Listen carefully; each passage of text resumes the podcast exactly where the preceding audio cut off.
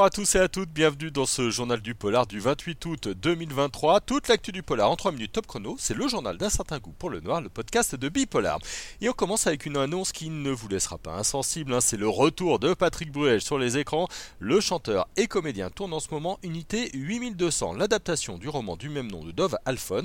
Il s'agit d'une série d'espionnage pour TF1, il va incarner un agent secret israélien dans le rôle principal. 6 euh, épisodes de 52 minutes sont prévus, rendez-vous en 2024.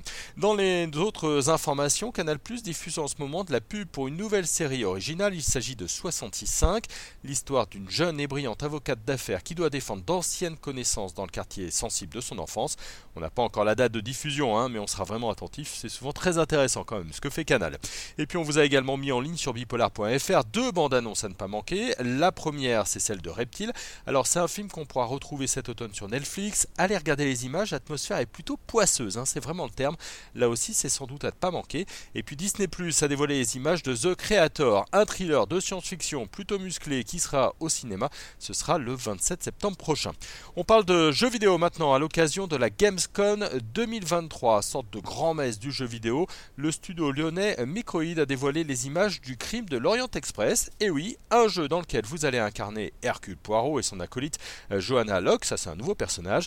Il va falloir trouver le coupable et pour cela résoudre de nombreuses énigmes, sorties sur euh, PC et console prévues le 19 octobre prochain. Et puis on termine avec une histoire étonnante. Hein. Cet été, un homme a été condamné pour kidnapping aux États-Unis. L'année dernière, il avait enlevé et séquestré une jeune fille de 15 ans. La police l'avait retrouvé grâce à sa console portable. Et oui, la Nintendo Switch. Comme quoi, parfois, les écrans ont du bon. Voilà, ce journal du polar est terminé pour euh, aujourd'hui. Il me laisse, euh, il me reste à vous dire un petit mot du programme qui arrive donc sur le podcast Un certain goût pour le sur bipolar.fr. Alors demain, ne manquez pas le retour du Club 100. Vous savez, ce sont nos membres émérites du Club 100. On va parler avec eux de leur lecture de cet été et c'est plutôt pas mal. Hein. Vous verrez, on parlera aussi bien de Jeremy Fell que Sandrine Destombe ou bien encore de Don Wislow. Et puis euh, à lire évidemment une interview de Franck Mignot sur euh, bipolar.fr pour son roman euh, Mollesse. C'est chez POL, donc un éditeur de littérature générale qui fait un polar assez étonnant. Ça, ce sera lundi.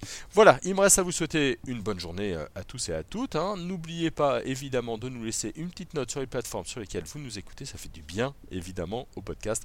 On se retrouve très vite sur euh, toutes nos plateformes, que ce soit bipolar.fr, évidemment un certain le noir, et puis euh, Facebook, Twitter, LinkedIn, Instagram et évidemment TikTok. Bonne journée à tous.